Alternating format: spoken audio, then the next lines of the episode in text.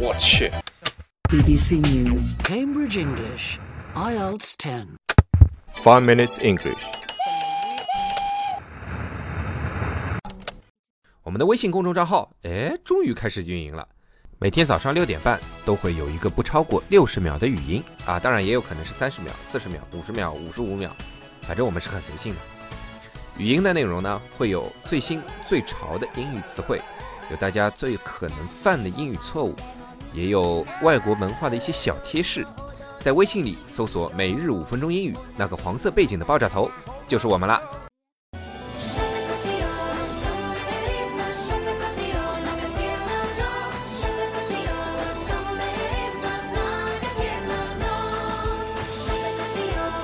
大家好，Hi everyone，我是 Alex，I'm Jerry，我们在悉尼为大家广播，欢迎大家收听五分钟英语第二季。We are broadcasting from Sydney, and welcome to the season two of the Five Minutes English Show. This is why we never finish it within five minutes. 啊、我们今天讲讲红葡萄酒跟白葡萄酒。 Alright, but before that, 哎，你还在啊？ but before that, I want to ask you a question first. 有屁快放！ Excuse me, that was rude, okay? 好臭啊！That's full body, right？ Shut up. 你不是说我一直很命的吗？哎，我不是一天到晚这样的吗？ That's not even that's not even me. That's just like stupidity. so how are red and white wines different? 哎，这个我知道的，关键在一个词儿叫 tannin，T A N N I N，就单宁酸嘛。其实很多用来酿制红葡萄酒的这个葡萄都会含有非常多的 tannin。 That's right. You can find tannin inside the skin, the seeds, and the stems of the grape. 对的， 葡萄皮啊 skin，葡萄籽 seeds，葡萄汁 stem，上面其实有很多的 tannin 单宁酸，对吧？但是不是因为红葡萄有更多的单宁 tannin 才说红葡萄酒有很多的单宁酸，而是因为酿制白葡萄酒的时候，一般都会把这个 skin 啊，还有这个 seeds 葡萄籽啊，全部拿掉，所以它就会没有.红红葡萄酒含有那么多的 tannin，对吧？That's right. That's why white wines have less tannin, and red wines have more tannin. When making white wine, the grapes are pressed and the juice extracted more quickly, which gives less time for the tannin to seep into the alcohol, making it a white wine. 你加了很长一段，然后我不知道你说什么。 Okay, 其实单宁 （tannins） 是一个酒味道的很重要的一个组组成部分，尤其是红酒。tannin 这个东西可以让葡萄酒喝起来更苦，而且让你的嘴巴很干。 that's exactly right. Some people will say that the red wines containing a lot of tannin will taste dry in your mouth.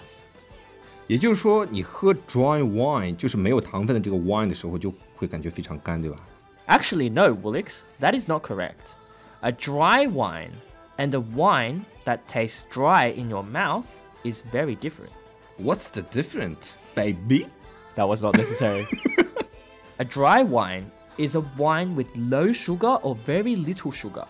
Having little or no sugar doesn't mean that the wine will taste dry in your mouth. The reason why wines will taste dry in your mouth is because of the presence of tannins in the wine. 哦，我明白了。也就是说，dry wine 本身是没有糖分的，no sugar，或者是 very little sugar，就一点点糖分的那种酒。喝葡萄酒的时候，嘴会感觉很 dry，很干，不是因为这个酒 是 dry wine，也就是说是跟糖分没有关系的，对吧？ Yes, 如果喝一种酒的时候，你嘴巴很干、很 dry 的话，说明这个酒的 tannin 很多，很浓。 That's right. That's why red wines often taste dry compared to white wines. That's because they have more tannins. 啊，所以很多很多时候考虑到红酒的时候，我们就会想，哎，这个 tannin 对不对？想到白酒的时候，我们会想它，哎，甜不甜？ That's right. So, yes, in some ways, you can think of both red and white wines, there will be a factor of dryness. Mm. But one is dryness as in how much sugar it has, mm. and the other one is dryness tannin. as in tannin. how much tannin it has. Mm. In, and then that dryness is a taste in your mouth. Mm. course, Beta Male. 哦，以后叫你 Wiry。那我们来先来看看，哎，都有什么常见的红酒呢，Jerry？Cabernet Sauvignon and Syrah. Syrah S Y R A H，就是红酒。其实澳洲我们就叫 Shiraz S H I R A Z，对吧 That's right, Woolix. 一个东西，哎， Cabernet Sauvignon，其实这种都是法语的发音，对吧 Yes. ？Cabernet Sauvignon，C A B E R N E T，Cabernet Sauvignon S A U V I G N O N，就是 卡百内红葡萄酒。我操，好别扭啊！yeah. Syrah S Y R A H，这是非常常见的一种红酒了，对吧？Yeah，你看，哎，那个悉尼机场基本上全是 Shiraz，Yeah. yeah. 对吧？Yeah. 嗯 So do you like it?，Yes，我我觉得挺好喝的，但虽然我是不怎么喝酒的，Oh, really? I thought you get drunk all the time, Beta Male. 够了啊，我喝酒是为了钓妹子好吗 Excuse me. ？Cabernet 和 Shiraz 都是相对 full body 的酒，full body 我们上一期讲过了，对吧？ yep. 而且 tannin 单宁酸的含量也算比较多的。 Yes. Shiraz or Syrah is a very common wine that's made in Australia. 那么，那么 Zinfandel 这种比较有果味的那种酒呢？ Well, Zinfandels tend to also have a spicy finish as well. 啊，哎，就是上一期我们最后讲的那个 spicy finish，对吧？就那种 酒的那个吞咽下去那种之后的口感，就辣辣的那种口感，像 wasabi。Yeah, kind of. 哇，sabi，How do you think of these things? Like 这个叫什么？你知道吗？这个叫脑洞大开。This is called opening.，your brain is getting more wool. That's right. In contrast, a Pinot Noir has a rather dry taste and is highly acidic.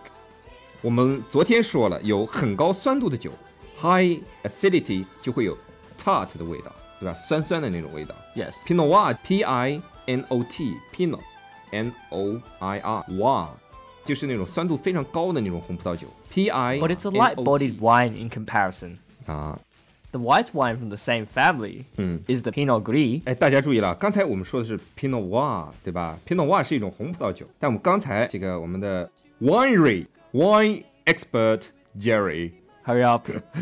Pinot Gris 是一种白酒，白葡萄酒。 That's right. Pinot Gris is also a light-bodied wine and quite dry as well.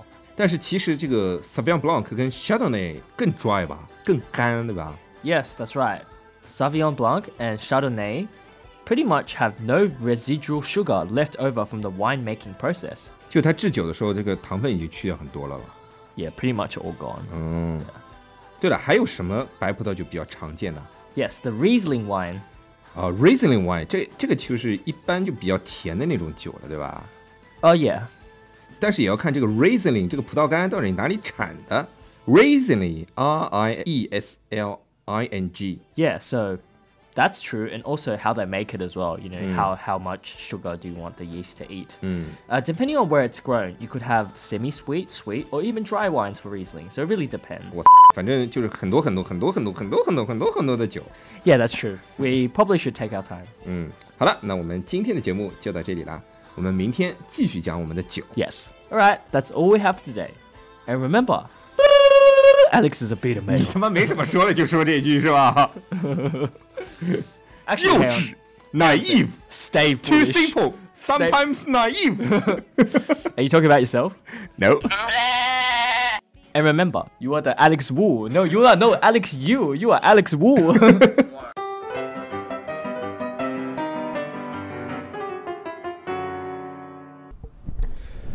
那今天我们的背景音乐是我们的微信网友 Miss Happinate 推荐的 Tina No。 如果大家喜欢我们的话，可以在苹果 Podcast 和荔枝 FM 里搜索“每日五分钟英语”，那个黄色背景的爆炒头就是我们了。喜欢我们的话，可以订阅我们的节目，或者给我们评论五星以资鼓励。也可以在微博或者微信给我留言，我每条都会回复的。也欢迎大家转发我们的节目，让更多的朋友参与到我们的节目中来。大家如果喜欢我们的节目的话，可以加我微信号，不是微信公众账号，是我私人微信号 a l e x 下划线 z q 下划线 y u，但只有每天晚上七点到八点才能搜索到哦。